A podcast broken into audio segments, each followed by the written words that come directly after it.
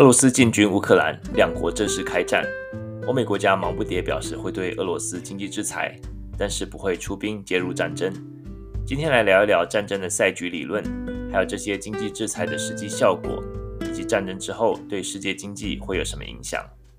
欢迎大家收听今天的一口经济学。俄乌开战，美欧制裁，战后全球经济危机怎么了？也欢迎大家订阅 Spotify 或 Podcast。或加入脸书同名社团，让你每天更聪明，思考更理性。嗯，台湾的朋友晚安，美国朋友早安。那欢迎来到一口经济学 Bite Size Economics 啊，我是 Charles。这个节目呢，就是每个礼拜六美国加州冬令时间早上七点，那台湾晚上十一点播出。礼拜六的晚上十一点。大家如果错过的话，可以到 Podcast 或者 Spotify 回听。那 Clubhouse 也有打开回听功能。那也欢迎大家加入啊、Facebook 的同名社团。然后啊、嗯，上面除了这个录音录音之外呢，还有嗯，就是每个礼拜的这个嗯这个 Podcast 我上传之后，我会放在这上面。然后嗯，有时候一些节目啊，录音录音我也会放在上面。那欢迎大家来加入，这个是公开社团。啊，这个礼拜就像我刚才说的啊，从礼拜四开始就很难专心工作吧。我觉得这个其实，嗯，乌尔战争的这个新闻实在是太震惊，也很多的信息从不同的新闻管道出现。那这中间一方面，呃，要消化，然后另一方面就是，嗯，呃，就是要就是希望能够得到一个比较正确的一个信息来来解读。那啊、我礼拜天也有一个访谈，美国之音的访谈。那嗯，另外就是我在跟我儿子谈这个战争的背景，还有对世界的影响嘛。那刚好我儿子现在是八年级的，就是国二的年纪，他现在正在学这个嗯二战史。那之前在讲越战啊、韩战、苏联的扩张，还有过去一些历史，那很多就很有即视感吧。那他也是有点很多想法，他也好像不知道该怎么谈呀，就是都大家的心情都很沉重。那嗯，上礼拜我说美国基本上也没什么疫情的新闻了，现在战争一爆发，根本新闻根本看不到这个疫情的新闻了呀。那我们今天就来稍微稍微聊一聊这个呃乌俄战争所造成的一些影响，那包括经济影响，还有制裁之后的影响，还有对全球经济呃将来有可能的走势。那我觉得这个接下来的这个嗯的呃情况可能会是呃真的是一个瞬息万变啊。那我记得在呃在在战争发生前的星那个星期一呃战争星期四发生的嘛，那星期一我们还在在这个科技财经，我们要跟 Dennis 老师在聊啊呀，就是那时候就是都都是还是蛮多蛮多不确定性的，但是没想到这个星期四就开始开战了。对那么，对，待会就来稍微稍微嗯分析一下。那我这个节目开始之前呢，我都会先分析一下，先回顾一下这个礼拜的一些经济数据。那第一个啊、比较重要的经济数据呢，就是这个 PCE 啊、，PCE 是一个叫做个人啊、Personal Consumption Expenditure，它是一个个人消费支出的一个物价指数。它和嗯 CPI 不太一样，CPI 就是消费者物价指数嘛。消费者物价指数，嗯，当然这是大家最最了解的。但是呃，PCE 这个这个啊、个人消费支出物价指数是央行，也就是联准会他们最喜欢的呃物价指数。那个人物价指数，个人消费支出物价指数，为什么这个央行比较喜欢呢？因为就是说它包包包含的这个范围比消费者物价指数还要来得广。那也就是说，比如说像消费者物价指数，我们是看一篮子货物嘛，就是说包括一般家庭的这个 out of pocket 的支出，就是说从口袋里面付出去的钱啊、就是我要花多少钱买牛奶、加油啊、买汽车等等的。那这个 PCE 呢，就是呃个人消费支出其实是更广的，它就是啊、就是呃，因为像像 CPI 里面，就说我比如说像我们公司，他帮我付了保险。所以保险这个部分对我来说就不会在这个 CPI 的个人呃这个消费者物价指数里面，但是 PCE 它是啊、包含更广，就是它这包括这个部分公司帮我出的钱，就是所有的交易这个经济里面所有交易都是包括在 PCE 里面的。那在一月的时候呢，PCE 年增率百分之五点二，那同样也是四十年的新高。那光看这五点二这个数字没有什么感觉啦。不过就说你是要看同一个啊数列的这个过去的历史，所以说这个是四十年的年增率最高的年增率。那基本上这个没有什么好惊讶，因为一月的 CPI 我们看到年增率已经是四十年的新高百分之七点五了。那我们不能直接把这个年增这两个年增率来互相比较，就是五点二跟七点五是不能不能没有类比性的。但是你同一个数列，就是同样的 PCE，你可以跟 PCE 比；同样的 CPI，你可以跟 CPI 比。那 PCE 就是跟 CPI 基本上跟它自己的数列来相比的话，呃，在历史上来讲，就是都是新高，四十年来的新高了。啊，那这个，嗯，在其实这个是这这些这些新闻都是在战争爆爆发之前呐、那而且这个是一月的结一月的数据。那原本这个联准会现在是原本是设计这个希望新三月的时候开始升息，那升息我们知道这个肯定会让经济降温嘛，但是我想联准会它是基本上是用一个用一个比较细心啊谨慎的方式让这个美国经济软软着陆。那现在嗯战争爆发，这个有可能就是会造成通膨会继续更严重。啊，另外就是，嗯，如果说真的这个制裁，目前是还没有制裁这个啊俄罗斯的呃原油跟天然气啦。可是如果说一旦开始制裁他们，让他们不能出口的话，那整个能源会造成呃比较大的一个啊冲击，对世界的经济来讲，那这个就是所谓能源危机。七零年代的能源危机就是经济衰退就是这样造成。那时候伊朗的这个啊能源危石油危机。那会这个石油危机，它会造成这个总体供给减少，那会让价格升高，让经济活动降温。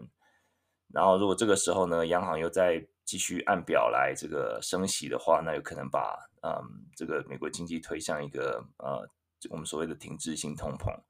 那这个我们等一下再聊一下啊。不过目前就说嗯还没有啊讲到说对他们的这个能源部门来参在制呃来祭出这个制裁。那或许也是一个投鼠忌器吧，因为毕竟就说这个影响是更大的。那或许也是欧美国家希望能够留一手，就是在等他们啊、俄罗斯有更进一步的啊、更进一步的这个呃做动作的时候，再继续让他们后面有子弹。啊，这个其实都不晓得，我们就在待待会再聊。我们可以聊聊一聊，就说如果说他们今天对于呃能源部门开始经济制裁的话，会造成怎么样的后果？好，这是第一则新闻。第二则新闻是啊、嗯，消费者支出。消费者支出也是一个很重要的一个经济数据。那如果说大家看这个啊，经济的这个 GDP，就是国民国内生产毛额，呃，消费者通常消费者支出 consumption 通常是占百分之七十以上。那消费者支出一月一月份这个啊，成长了百分之二点一，比前一个月啊上上涨了百分之二点一。啊，这个是高于市场预期，预市场预期好像是一点六吧。那相较于十二月份，十二月份大家有点担心，因为十二月份大家看到啊，消费者支出啊下跌了啊，微跌啦，不过就是下跌。但是这个一月又又强力反弹。那很多人就说，哎，这个消费者这个消费是一个名目的支出嘛？那这个名目支出，有如果说再 扣掉通膨，那真正实际的支出是多少？那这个它也有另外一个数据，就是说。嗯，就是把通膨拿掉之后，然后调整掉通膨之后，还是有一个很强的成长，就是百分之一点五的成长。那主要是很多的耐久材的购买和支出，包括车辆啊和家电等。那基本上就是说在，在啊美国的房屋市场还是很强劲，所以说啊房屋市场不是记在不是在这个消费下面，房屋市场是在投资，是算是投资。但是你如果买了房子之后，你相对的你有很多的这个啊家电啊这些。耐久财的支出，这些是呃支撑这个消费者支出很大的一块这个推手。那这个其实如果说单靠消费者支出，还有单靠前面一个新闻，就是说这个呃连这个呃通膨的新闻的话，这这个其实两这两个新闻可以让联总会很放心的在三月就是按照他们表定来升息，因为就是消费者表示他的这个啊、消费强劲，就是经济啊、表现很强劲。然后通膨也很高，所以说如果说这时候升息的话，是一个很好的一个啊、一个时机点，因为就说啊、你不会造对经济造成太大的影响，因为基本上消费消费力还是很消费力道还是很强，另外就说你又可以抑制这个啊通膨，呃稍微抑制一点通膨呀。那这个这个当然都是在 战争发生之前了。那我们今天就啊很快的啊，今天就很快就是讲的这两个啊经济新闻的回顾。那我们今天要讲的题目当然就是这个嗯，乌俄战争开打，还有制裁，还有它的经济影响。呀，那先梳理一下时间轴哈，这个对我来讲可能也是一个啊很好的一个，你虽然说是一直才才刚发生的，可是嗯，感觉就是说太多资讯了，因为很多资讯你也要确认。那不过就是就一个地理位置来讲的话，就是整个乌克兰是在啊、整个欧陆的最东边和呃俄罗斯接壤的国家。那乌克兰大家如果看地图的话，南边是靠海，就是黑海；那东边和东北边和俄罗斯接壤，那西北边是跟呃白俄罗斯，就是 Belarus 啊、接壤。那白俄罗斯跟俄罗斯跟乌克兰基本上都是这个啊、呃、东斯拉夫民族。但是，嗯，不过就是就这个地理位置来讲的话，就是乌克兰其实一直是在啊、俄罗斯的这个这个这个环视之下虎视眈眈。那从九一年呃苏联解体之后呢，很多和前苏联的国家开始呃，就是前苏联国家就是开始有计划的去俄罗斯化，特别是在他们的语言的规定。那在这个乌克兰呢，他们就是特别去。嗯，特别就是有一个呃，他们把一些俄语的节目啊，就是不管是广播或电视节目都取消了，然后像他们也压缩了俄语的这个在中小学的一些数量啊，他们也提高了政府人员录用嗯这个乌克兰语的这个门槛。但是嗯，我们这次新闻也知道说，乌克兰境内一直有亲俄派，也就是所谓的呃分离主义分子，就是在呃乌东的地方。那这这也让这个俄国在乌克兰境内有一个算是立足之地吧。那这个就是远期的原因了，那就是他们的文化其实是啊、嗯、是有息息相关的。那另外就是说比较中期的原因，就是说乌克兰近年一直希望能够申请进入北约嘛，就是 NATO 北太平洋公约组织。那这个北太平洋公约组织相较起其他国际组织来讲，其实是更强调这个军事上的互助和联合。那基本上，呃，现在的这个 NATO 就是北太平洋公约组织有三十个国家，那大部分的欧洲国家都是 NATO 的成员，那包括美这个美国也是其中的之一。那为什么这次呃俄罗斯这么不这么不希望，嗯，这个呃乌克兰加入 NATO？乌克兰还不是 NATO，就是可是它是一个，它一一直希望能够进入 NATO，因为 NATO 北约有一个很著名的一个啊、条款叫 Article Five。这 Article Five 简单就说，Attack on one is an attack on all，就意思说，你攻击一个北约会员国，就是攻击全部的会员国。就是一旦一个国家受到攻击，北约国家受到攻击，其他国家都是可以啊，吃师出有名的来反击。那现在就是说，呃，所以说一旦乌克兰加入北约。北约的话，那如果说今天这个莫斯这个啊、嗯、俄罗斯来攻打乌克兰的话，那肯定就是会造成反击，不只是乌克兰本身的反击，而且其他所有的北约的国家，英国、法国、美国这些都可以可以来反击。那这个就是 Article Five。那大家如果是看这个地图的话，其实现在俄罗斯、白俄罗斯跟乌克兰这三个啊、三个国家这这个的的西边西边的边，他们是在整个欧陆的呃东境嘛。那如果说他们的呃紧紧接紧邻着他们的国家，从北边到南边全部都是啊、呃、北约的国家，就是包括爱沙尼亚、拉脱维亚、立陶宛，这些都是前苏联的国家。波兰、呃斯拉啊啊、呃、斯拉法克啊、嗯、这个斯洛伐克啊、呃、匈牙利、罗马尼亚，这些全部 全全部都是北约的国家。也就是说，北约的范围已经逼近到这个啊莫斯科的家门口了。那只剩下乌克兰没有变成北约的国家。那这个也就是让呃俄罗斯相当相当忌惮的。那一旦如果说乌克兰一旦加加入北约的话，那 NATO 真的是完全制霸欧洲了。那嗯，乌克兰也是呃俄罗斯也是完全被牵制的。那这当然是普丁不愿意乐见的。那其实这个乌俄战争从呃一九二零二零一四年就开始，嗯，一直不断的有零星的一些武装冲突了。那二零一四年的时候，嗯，俄国就是他们把这个克里米亚就是 annexed Crimea，就他们把它这个并吞，然后嗯，所以从那时候开始，他们就一直对于这个乌克兰就是一直虎视眈眈。那在过去这个星礼拜四真正正式开战之前呢，其实他们一直有呃一直低强度的低强度的这种混合战争，包括一些零星的武装冲突啊，还有一些认知作战。所以说，对乌克兰人来讲，他们已经也习惯了这样子一个零星的一个作战，所以就是变得有点嗯习以为常吧。那这个最近这一次啊、在大陆回梳理一下时间轴，大家还记得这个嗯。在在去年底的时候，二零二一年底的时候，啊十二月的时候，俄罗斯在呃乌俄边境，他们屯兵开始超过十万人，然后一直一直就在那边。那那时候中间有很多很多斡旋嘛，大家如果记得的话，美国、日本、呃法国这些国家，德国都是一直在斡旋两边通话什么的，跟普丁跟啊、就多方通话会谈。那可是最后就是啊。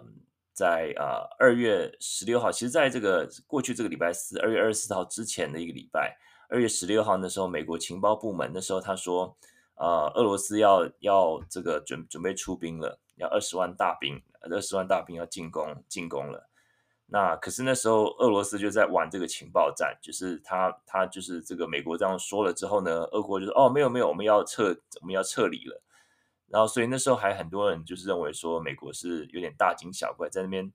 这个这个就是别人在吃吃面，你在化修这样子，你在说很烫很烫。那结果后来就是呃，甚至那时候这个嗯，乌克兰的总统这个呃，Vladimir Zelensky，泽伦斯基好几次场合就要求美国不要这个叫什么这个杯弓蛇影，一天到晚说俄国要进攻，造成他们的一些外资啊大逃大逃杀这样子。那结果后来发现，这个美国情资其实是对的，因为在啊二十呃在礼拜一的时候呢，俄罗斯先啊、承认了他们乌东地区啊、顿巴斯地区的这个啊、顿涅茨克人民共和国和跟卢甘斯克人民共和国这两个当然就是一个比较啊、两个比较啊、原本就在乌克兰境内比较啊、分离主义的一个一个一个两个共和国。那他们就是嗯，根据协议呢，他们就跟俄罗斯签订了互助协议。根据协议呢，那俄俄军就进入顿巴斯这个地区，然后抵御乌军，就是抵御乌克兰，然后就是开始啊、就是开始要在境外动武了。然后在星期四，大家如果记得的话，在莫斯科时间是凌晨的五点五十分，那时候那个克里姆林宫无预无预警的，他开始啊、出现直播。那俄国总统普丁在全世界面前说，正式向乌克兰政府宣战。那他的这个啊、他他说他只是师出有名。他说，俄国无法接受乌克兰对于俄罗斯国家与民族的安全威胁，因此已经授权俄国向俄军向乌克兰本土进行特殊军事行动，目的是要乌克兰去武装化、去纳粹化和维维和目的。那普丁的宣宣战的这个宣告，也就是嗯，让整个他的这个整个这个呃，过去从十二月以来的这个密谋，也不是密谋，就是在世世人面前展示的这个呃这个征兵啊，这个呃驻军啊这些，就知道大家就知道哇，原来他是他的野心是这么大，就开始嗯进驻了这个乌乌克兰，就是乌俄战争正式开打，那也证实美国过去几个礼拜的情资是正确的。呀那最新的这个消息就是说，嗯，这两个国家现在又开始要，嗯，开始要谈判了，就说他要互互相派驻这个代表在，可能会在白俄罗斯，那现在还在谈说会在要在哪里来谈判。那，嗯，那北约呢，他们已经呃出兵，他不是去帮助乌克兰，因为乌克兰并不是北约的这个啊、会员国之一，他们是预防俄罗斯在打完乌克兰之后再继续往西进。那也就是说，就像我刚才说，超过乌克兰之后呢，往西边都是北约的会员国。那也这也是一个希望有一个战造成一个吓阻的作用了。那这个就是啊、过去一些呃这个乌俄战争的时间轴。那我想在战争发生之后，就很多的报章、报章杂志啊报道啊。那现在又是很多媒体，很多这种不管是 Twitter 啊，或是说像是一些这个、嗯、这种社群媒体，那。那有些时候你也是需要去嗯，有一些媒体试读之外，就说你需要知道说这些到底它的资讯是真的还是假的。不过看到一些比较嗯有权威的一些有认证过的一些一些媒体的来源，那真的看到了这些的确是蛮难过啦。不管是过去他们的恩怨情仇是如何，那这毕竟是欧陆将近八十年来第一次陆上大战。那因为这规模很大，而且能见度又高，也算是我们这一代人吧，亲眼亲眼见到这个战争的无情和恐怖吧，还有看到侵略者的这种残暴和不守信用。那尤其是看到乌克兰百姓他们中间这个很多无力感嘛，就是感到很无奈，也是很很同情啊。那泽伦斯基就是 Zelensky，这个就是这个乌乌乌克兰的总统，他呃最近一次对全国直播，竟然是透过他的手机。呃，也就是，比如说，他可能就是他，他现他是说，他现在人还是在，在这个啊基辅这个地方，在他们的首首都这边。那所以说呀，就是就是继续嗯，希望他们的这个事情能够透过和谈，看怎么样的来赶快结束。那 不过这个最近比较有趣的状况，就是很多人突然变成 俄乌专家，然后呃，就是讲讲到很多很多的这个。不不同的切点什么的，那当然我不是我我我不是任何的这个专家，不过就是说我把这个政治的部分，就是让这个国际政治学者来讨论。那我今天就是来讲，就是我自己的专长，就是从从经济制裁的这个切点来讨论，然后来讨论一下，看看这个啊，它有接下来有可能对全球经济的影响，那就这方面来聊一聊。那在讲到这个嗯。讲到这个这个啊经济制裁之前呢，我们来聊一聊这个赛局理论。就说，嗯，赛局理论，或是有人就是翻译成博弈论，就是 game theory，英文就是 game theory，就是呃很多人就是很喜欢用这个哦赛局，这个就是赛局理论，这个就是博弈论。可是其实不知道说这个里面到底是在赛赛局理论在讲什么。那我这边就是尝试着嗯用用简单的方式来稍微描述一下。那嗯，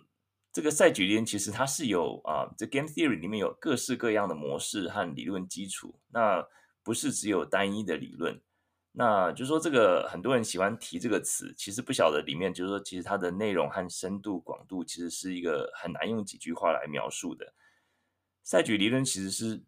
属于这个个体经济学的范畴。那在呃，应该是在四零年代之前，一九四零年代之前吧，大家。大家认为这个很多的经济问题，通常是用一个一个古典经济学来解释啊，来应用，就是啊供给需求，然后啊就是个人的这个决策不会影响到啊整体的决策，就是这个是最简单的一个一个一个一个论述。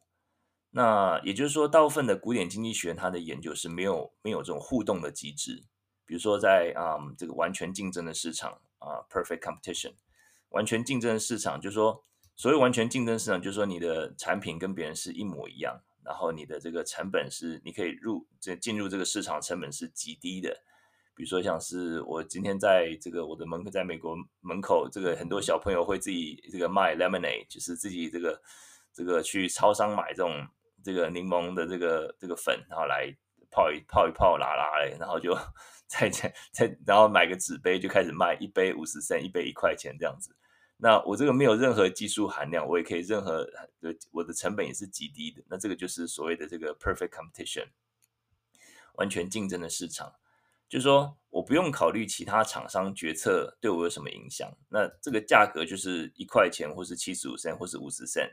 就完全就是看这个小朋友想要赚多少钱。那如果说这个对隔街的对面有小朋友，他们也是用同样的这个 lemonade stand。那他们价钱应该也是不会超过这个，也不会不会不会在不会低于五十 cent，因为低于五十 cent 可能就是 不敷成本了，爸妈也不想要花这个花这个心力。那这个就是一个古典经济学的一个啊一个理论，但是大家慢慢发现说，古典经济学其实没有办法解释一些经济单位互动的机制，比如说，哎，这个即使说是一个小小的一个呃 lemonade stand，那我看到对街的小朋友在卖，我就想，哎。他卖七十五 cent，那我可以呃稍微 undercut 一点，我就卖五十 cent。他看到我卖五十 cent，他我他就卖四十五 cent。那我看他卖四十 cent，我就可以哎，我可以集点卡。当然这个是有点夸张了，可是小朋友的应该不会这么这么割喉式的竞争。可是就是说这边一点点的一个呃很简单的一个例子，大家就想到就是其实厂商之间其实是会互相彼此牵制。呃，我的一些决策会影响对方的一个啊、嗯，他的一个呃效益跟回收的。赛局理论其实就是来研究和讨论这个经济单位，呃，当经济单位很少的时候，那彼此怎么样来互动和做决策？那之后后来有很多很多的发展，那这个就是我们这次就没有办法细聊。那这个大家就可能要去修 Game Theory 的课。那比如说像赛局就，就就是嗯，到底是一次这个一次定江山，还是连续的？是一个嗯，是 static 还是 sequential 的？那这个资讯是多多对称。比如说像是很多在嗯，这个很多很多之前很多这个呃赛局的这个数这个这个研究是在研究二手车市场。二手车市场就是我们就消费者来讲，我们是资讯是不对称的嘛，就是对于这个厂商来讲。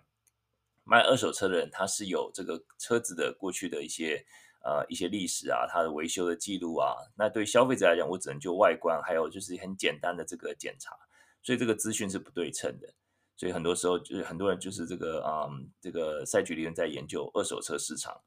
然后有没有这个先行者和后行者，就是就有没有这个 first mover 呃 advantage，就说我如果先先做决策的话，我是不是先先获益？有时候先做决策，不见得会先获益，所以说这个就是很很复杂的一个一个啊、范围里面，那这些都会影响这个分析的结果。那在这个赛局里面，其实啊、要让赛局成立，就说表示说呃为什么不是用传统的一个啊、方式来研究呢？要是让赛局理论成立，就说这个市场首先要必须要玩家够少，也就是说我们呃经济学所谓的寡占市场。因为市场够小的话呢，就说它的这个嗯，它里面玩家够少的话呢，我任何的举措都可以影响另一方的收益。那在美国，比如说像是这个嗯，这个可口可乐、跟和百事可乐这两个最大的这个啊 soft drink 的的的公司，那可口可乐任何的这广告或是 campaign 啊，都会直接影响百事可乐的收益嘛，因为这两个基本上是一个嗯 neck to neck，他们是一个割喉式的竞争。那这个就是为什么每年这个美式足球超级杯都是兵家必争之地。你看到可口可乐就一定没有百事可乐，因为这是他们的最佳，他们呃最佳的选择。就是说，如果说有一方呃是拿到这个美式足球的这个超级杯的广告代理权啊，广、广告权，那另外一方就是呃就是不不不放广告，要不然就是有点像啊、呃，就是就是会会呃就不是他们最好的一个选择这样子。那这次这个乌俄战争其实也是可以用赛局理论来分析啊，因为我想普京在发动这个战争之前，已经把一些我们现在看到一些经济制裁、经济制裁的成本已经计算在里面了。那就是说，我觉得普丁当然就是说他的这个啊这个侵略者的野心是很恐怖了，但是我想他是没有打不不打没有把握的仗。因为欧美国家这些制裁其实是很容易，呃，是很很很容易预测的，就 very predictable，没有基本上没有什么意外。因为就是看欧美国家他们过去的制裁，基本上就是延续这个呃这个脉络，就是从经济制裁，然后针对个人来讲他们的资产啊冻结等等的。那这这就让普丁他能够把这些制裁他先内化在他的决策当中。那我在这个一口经济学的这个嗯脸书网页有有画一个这个呃收益矩阵，看一下我现在把它呃一口经济学的网站贴上来。这个大家如果有修过修过 Game Theory 的，修过这个赛局理论的话，可以去玩一玩。那这个呃这个是一个一个嗯。就是这个收益矩阵，就是叫 Payoff Matrix。那就是在考虑所有经济制裁之后呢，这个这个赛局其实是我们所谓的混合策略，就是有多个解。那讲那么多专业名词，就是说，在俄罗假设俄罗斯跟西方国家两边啊、有两个选择，呃，一边是出兵或是不出兵两个选择。那西方国家也有出兵跟不出兵两个选择。那我们我发现就是说这个啊。呃就它有两个解，就说不是唯一解。这两个解呢，就是说，如果西方国家出兵，俄罗斯就不出兵是最最好的选择；如果俄罗斯出兵，西方国家不出兵是最好的选择。有点像可口可乐跟百事可乐，一方如果有一方已经呃拿到这个超级杯的广告代理权，另外一方就是呃不花钱是最好的选择。所以说，另外就是完全看你呃，就是这彼此的互相牵制嘛。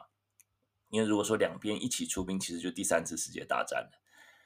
那这个照理说是一个啊、嗯、呃，就是有 either or，就说有可能西方国家出兵，俄罗斯就不出兵。那我们现在看到当然是俄罗斯出兵，西方国家不出兵。但是呢，就是拜登从一开始就说我们不会出兵。他说过一句话，就是 “No boots on ground”。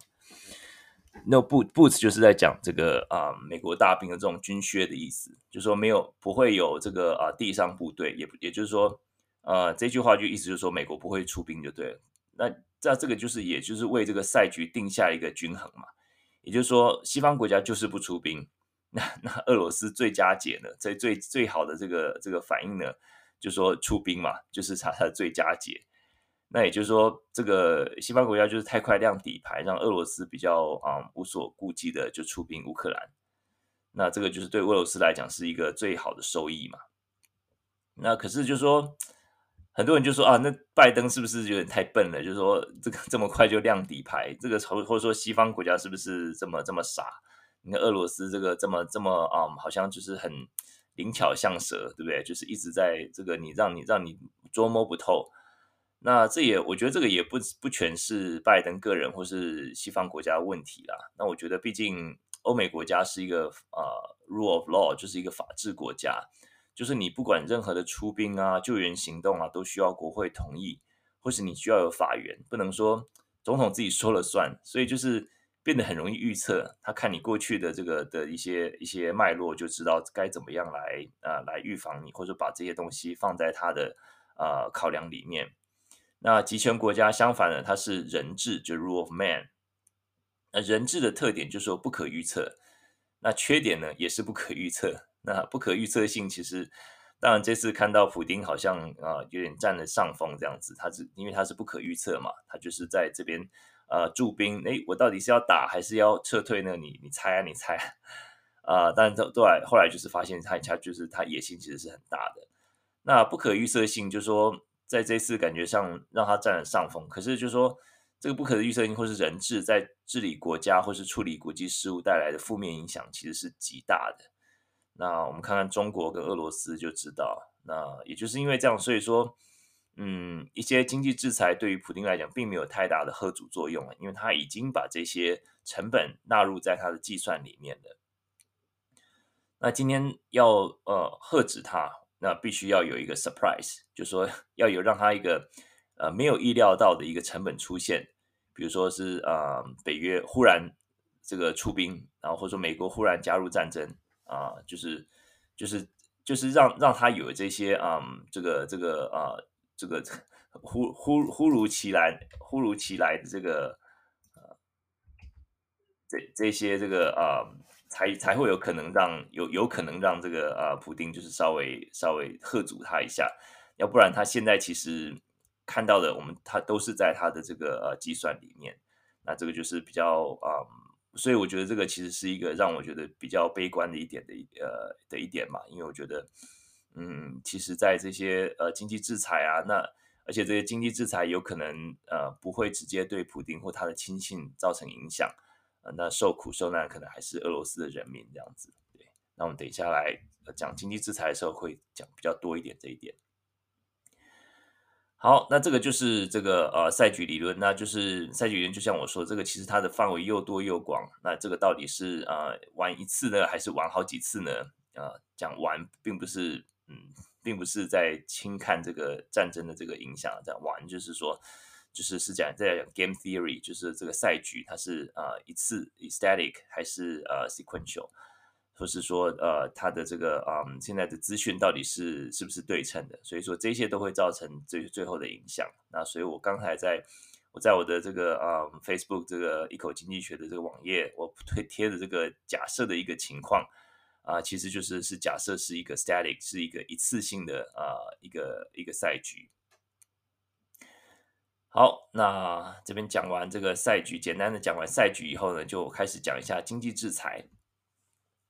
经济制裁就是我们看到，嗯，其实，在俄罗斯承认乌东两个地区的共和国之后，就欧欧美国家就开始一开始第一波的经济制裁，然后在俄国全面进攻之后呢，这个他又开始第二波的经济制裁，就星期五的时候，星期四的时候，那也是大大加重了规模和强度。那这个。拜登他在礼拜四有说，呃，普丁是侵略者，普丁选择开战，他和他的国家要承担后果。然后在昨天星期五又更进宣布进一步的制裁。那这边稍微整理一下，大致上的这个主要的内容。这边呃，制裁它是主要先从这个啊、大型的银行呃开始制裁，就是他们的金融机构，他们冻结他们在美国的资产，制裁俄罗斯重要的人士，还有他的家属，还有包括普登和普丁和他的亲信。他也切断了这个俄罗斯进进口高科技的高科技的商品和技术，让他们在军事啊或者在太空科技上面能够呃，就是就是这个呃和。其世界其他地方来断断绝的关系这样子，然后他也停止国营企业的一个财务借贷，总共一点四兆。那他也切断俄罗斯一些银行和美国金融关系，那他们也没有办法这个借贷啊、就是有长期的投资。然后他们也切断他们跟外汇的连接，他们没有把卢布没有办法把卢布换成啊、美金、欧元、英镑或是日元。那这些基本上就说希望透过经济啊的方式切断俄国和世界经济的关系，让他们没有办法借贷，没有办法透过世界的贸易、世界的经济来受惠这样子。那这些制裁就说，嗯，美国和其他一些工业国家，就是像呃欧盟啊、日本、英国、澳洲都是都是同一阵线。那目前还没有做到的这个嗯经济制裁呢，就是包括。呃，还没有把这个俄罗斯逐出 SWIFT 环球银行金融电信协会，呃，这是一个比利时的一个国际交易中心呐、啊。那目前是德国是反对把嗯把这个呃俄罗斯踢出这个 SWIFT 里面。在所有银行，如果你要汇钱，在台湾的银行也都是每一个银行有它的 SWIFT number，那 SWIFT code 就是。啊、如果说你是，如果说美国要汇钱到台湾，或是台湾汇钱到欧洲等等的，这些都是要用这个 SWIFT code。你只要属于这个 SWIFT 的会员啊，就是比利时家国这家这家国际交易公司的会员，就可以很简单的做这样子一个汇钱的动作。那目前就说他们还是呃还是在这个里面议员，这个因为德国反对啊、反对把他们逐出去，所以这个或许是还是在他们的这个考量里面。另外就是说，最重要就是说，他们还没有对他们主要的出口进行禁运，包括天然气、原油、呃谷物、这个小麦，还有葵花籽油，这些都还是它还是继续的在在出口。那一般认为就是说，俄罗斯的天然气跟原油对世界影响实在是太大了。这个俄罗斯天然气占欧洲国家使用的百分之三十五到百分之四十，他们的葵花籽油是全世界百分之八十。都是从全世界百分之八十的葵花籽油是从乌乌克兰跟俄罗斯产的，那谷物就更不用说了，这些都会造成世界这个啊、嗯、油价跟这个啊、嗯、这个谷物的这个大宗物资的价格的这个波动。那过去一年因为疫情的关系，全世界都已经现在在这个啊、嗯、通膨的这个阴影之下了。那这个如果说一旦制裁下去，呃，一定会影响，势必会影响国际的这个能源和。农产品的价格嘛，那继续推升通膨，那所以说这些都还没有啊、都还是还是按兵不动，还没有对这个俄国实施这些制裁。那我们就来稍微聊一下这些制裁的呃影响，还有就是说它到底这个会不会达到它的效果？呃，简单的答案就是说，我觉得不会达 不会达到效果，其实是还蛮悲观的，嗯，就是。第一个原因就是说，我觉得说，就像刚才说这个赛局理论我所分享，就是说，基本上普丁在出兵之前就已经把这些啊成本都已经考量在他的计算里面了。所以说，现现在基本上西方国家做的制裁，也就是按照他的剧本走，他就是早就把这些成本已经内化了。所以说，你不会因为这些制裁而造成他的决策的任何这个啊 deviation，不，他不会造成他决策决策的这个啊这改变。那另外呢，就是说这些制裁其实是主要是很多是针对整个国家，而且是中长期的一个呃一个制裁。就是说，对于呃，首先是对于民众来讲，可能是比较有感。俄罗斯的民众他们会开始看到啊、物价开始上涨，他们会开始看到啊、生活就变得生活水水平会变得比较开始比较差，呃，购买东西比较贵，那等等的，那这个都是都是呃中长期的影响。那普丁跟他亲信本人可能不会受到太多的影响。那另外就是说，这个时间时间来讲的话，这个不是短期内就可以发生啊见效的这些啊制裁，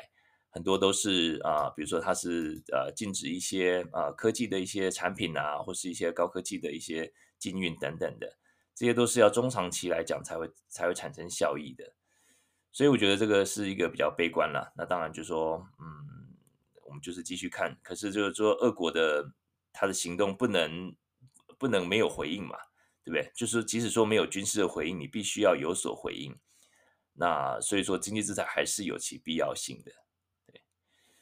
那嗯，其实我们先来看这个短期影响。短期影响，卢布在啊、第一天对美元就是重挫了百分之十左右。那嗯，这个如果说一个币一个国家的币值如果说贬贬值的时候，它的呃也是相对会造成它国内的这个嗯的物价上涨。因为一个国家如果需要进口啊国外商品的话，你的汇率啊，你的你的你如果说你的币值忽然贬值的话，比如说你进口商品就变贵了嘛，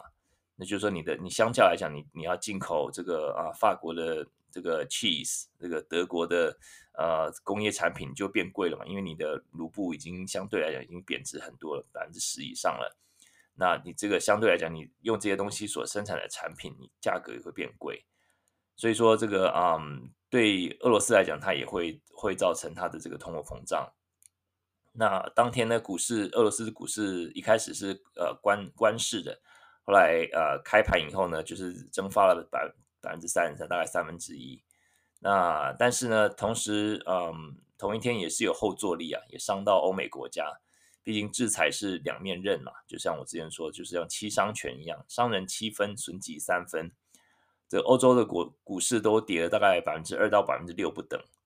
那呃美国的股市比较奇怪一点，当天还小涨一点，结果礼拜五又大涨，猛涨了八百点。那这个就是可能就是投资人发现说，哎，这个制裁一波一波，可是并没有看到他们对能源，或是说对于比较重要的这个农作物啊有制裁，那就是投资人可能就稍微心安一点。那这也表示说，美国他们的地理位置来讲的话，就是。毕竟不是跟欧陆就是隔一个啊、隔一个这个嗯大西洋嘛，所以说他们就是整整个这个呃，就是可以比较呃有一点嗯不是那么切身的关系啦。那在欧陆国家就是感觉比较紧张。那对于嗯这个就是短期的影响。那对于呃中长期而言呢啊、我想对于俄罗斯来讲，就是说。从二零一四年的这个克里米亚战争之后呢，俄罗斯慢慢跟美元脱钩，而且他们开始囤积黄金，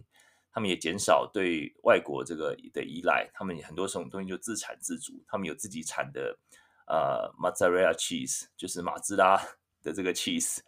听说是蛮难吃的，我最近听到一些访谈，然后嗯，他们就是先呃让自己不是那么依赖外国的进口。同样时间呢，让外国越来越需要俄罗斯的出口。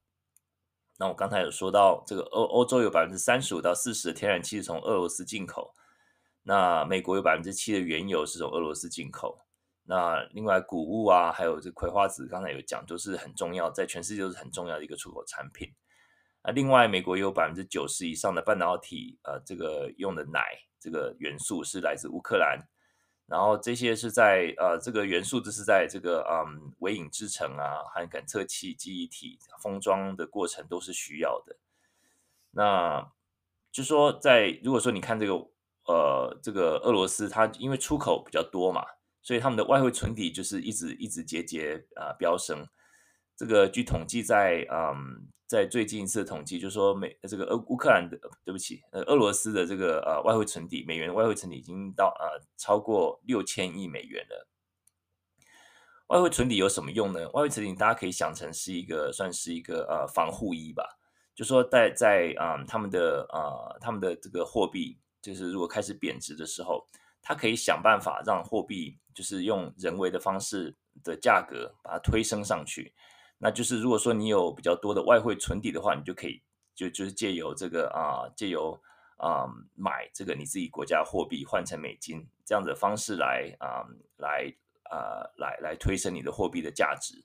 那也就是说啊，这个其实呃，普丁其实我觉得都已经有啊在计算在里面，因为他们这个外汇存底六千亿的外汇存美元外汇存底可以让他们的这个啊卢布不见呃不会马上瞬间贬值那么多，就是它可以支撑它一段时间，大概嗯预计大概就是好几个月吧。另外，他们的黄金存量现在是全世界第五大，他们有两千三百吨的黄金。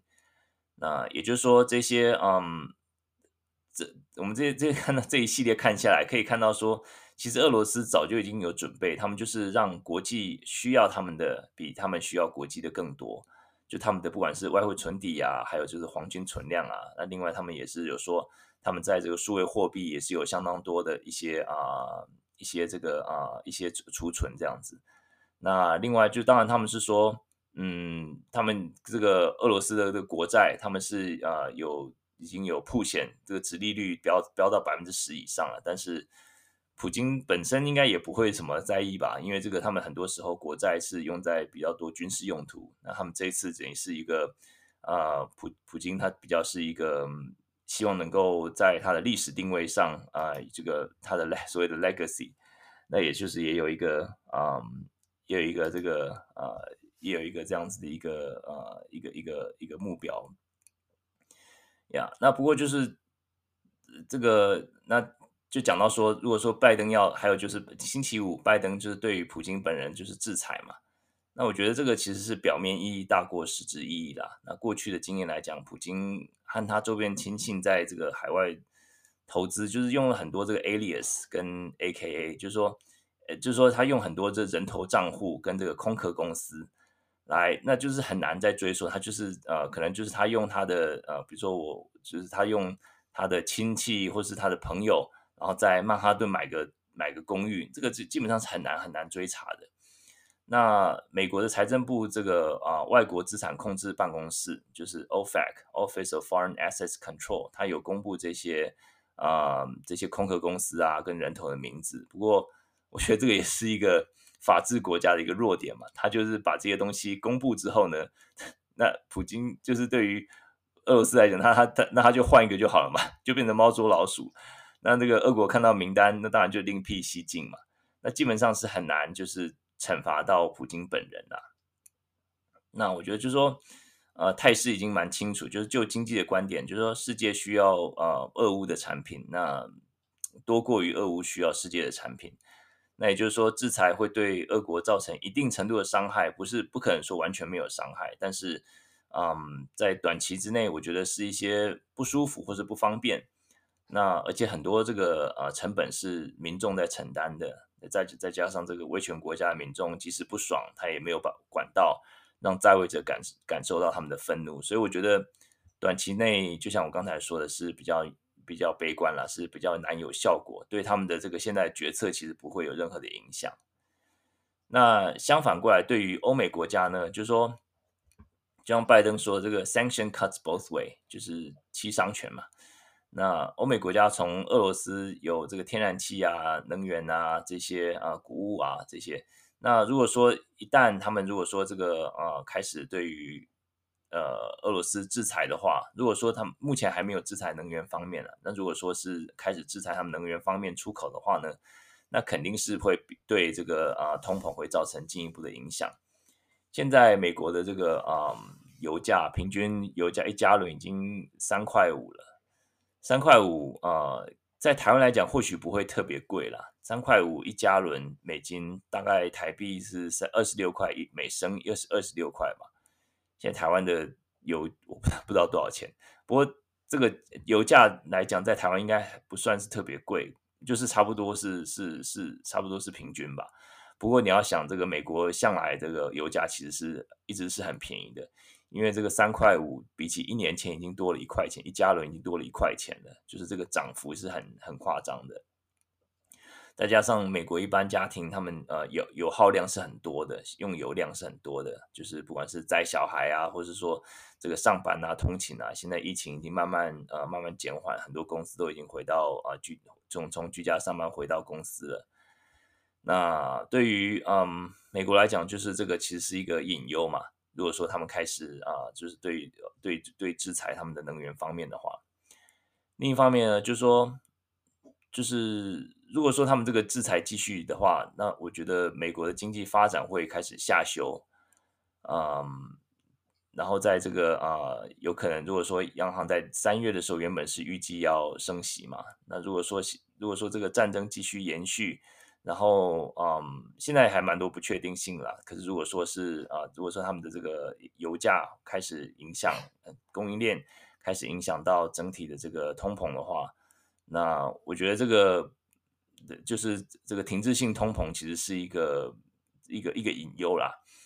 那停滞性通膨就是停，就是这这个字 stagflation，就是说是两个字组合成的，就是 stagnation 就是停滞，跟 inflation 通膨这两个字合在一起的。我家狗起床了。那个 stagflation 就是说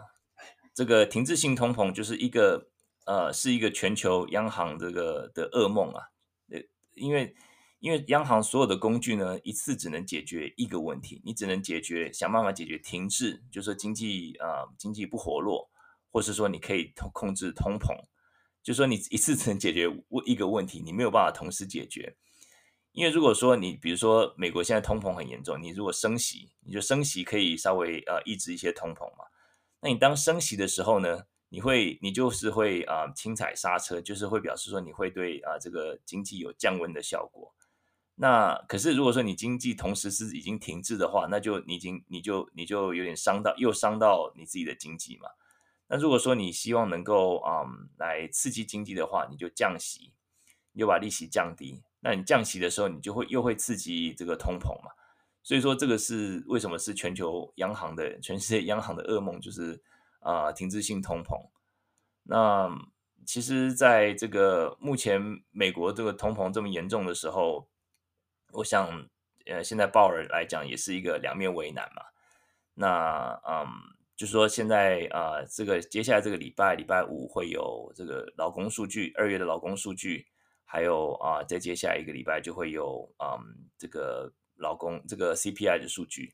那其实我觉得这些数据出来都是在战争发生之前所收集的数据，所以说。央行在三月十五、十六号的时候，他开这个利率会议，可能根本没有办法看到战争所对对经济所造成的影响，可能都需要在啊、在至少在一个月以上才能看到经济对经济影响。那可是之前央行已经对于这个嗯，已经 发布他们的一个信息了，他说他们三月要要这个这个啊、QE 要退场了，这个量化宽松要退场，他们要开始升息了。那如果说现在在这种战争情势未明的情况下，如果说就贸然升息的话，其实是其实是有点危险啊。那我啊、特别还去找找找了这个啊这个之前美国在古巴飞弹危机，在一九六二年十月的时候，那时候古巴这个飞弹危机，那时候美国也是对于这个啊这个古巴开始他们有一些很很紧张的一个情势的时候。那我看那个那当年的这个十月二十三号，他们有这个联准会的利率会议，他们的这个会议记录，大家如果有兴趣的话，可以去看看十月二一九六二年的十月二十三号的第二十二页。那时候联准会的副主席他他曾经有这样讲，这个就是鉴古知今呐，看他们又过去的一个情况，就是刚战争刚发生的时候，他们是怎么决定的。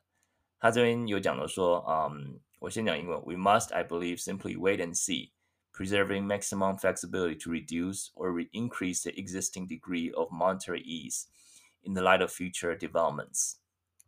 他这个啊这句话的内容是在讲古巴飞弹危机嘛？他说啊，我相信我们必须要啊等等看，wait and see，啊停看停，呃等等等等看。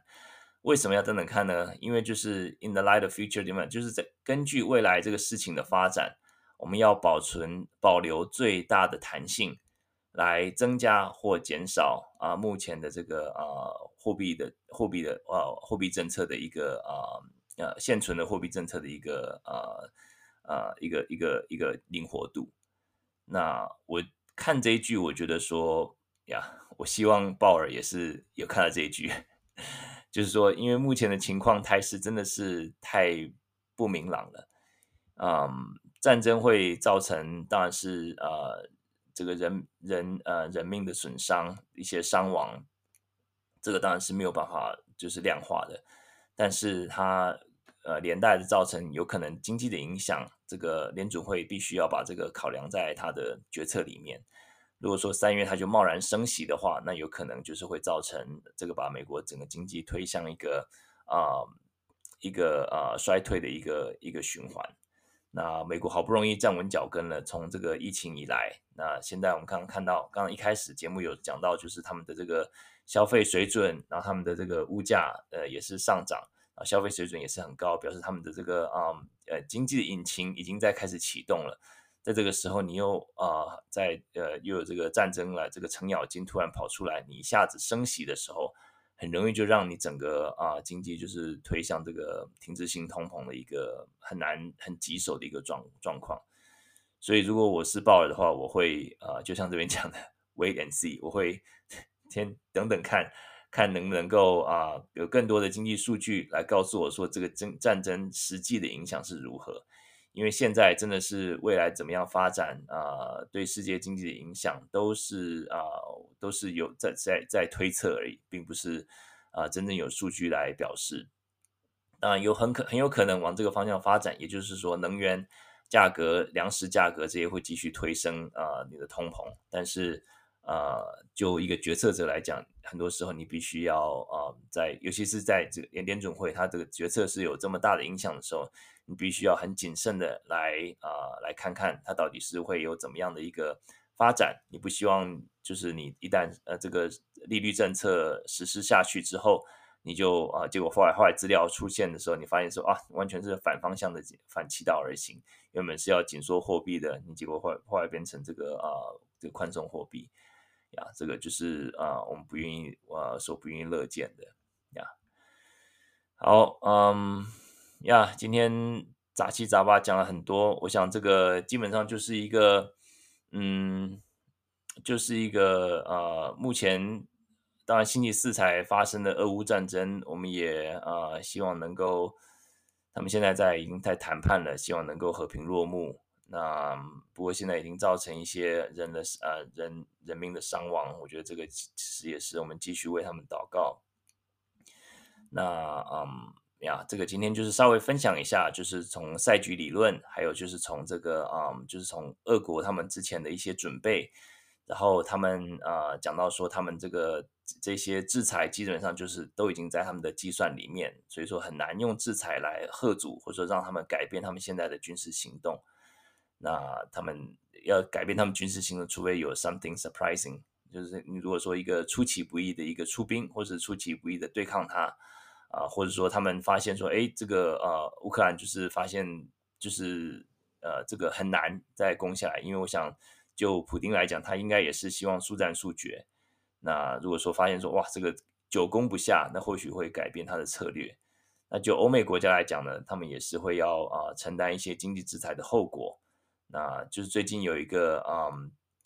那这两天有一个这个问卷调查在。呃，我想好像是《Wall Street Journal》吧，就的问卷调查，就是他们问说，美国民众愿不愿意啊、呃，再牺牲一些，这就是愿愿意支持这个经济制裁，即使知道经济制裁会造成啊、我们的通货膨胀更恶化，有百分之啊六十七的民众他是愿意支持经济制裁，而且是即使是在知道啊、这个经济制裁会造成它的通膨会继续恶化的情况下，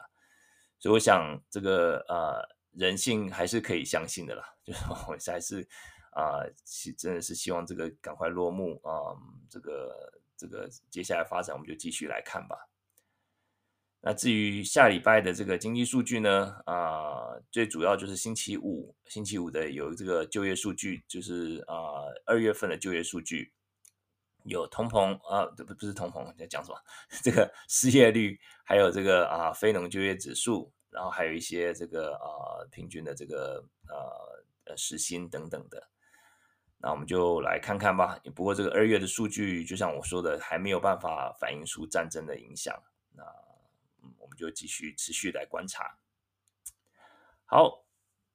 那我今天的分享差不多就到这里。那今天的时间也蛮晚了，台湾的朋友大概呃已经 午夜了。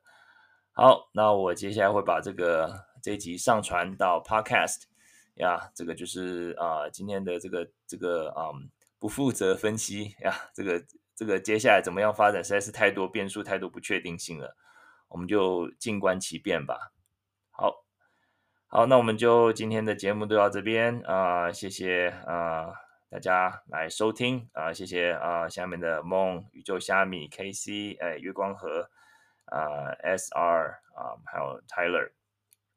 好，那我们今天节目就到这里啦，谢谢大家，大家晚安啊、美国朋友大家早安啊，拜拜拜拜，大家啊、要要嗯，希望大家能够啊 能够继续来关心国际时事还有国际经济。关起来。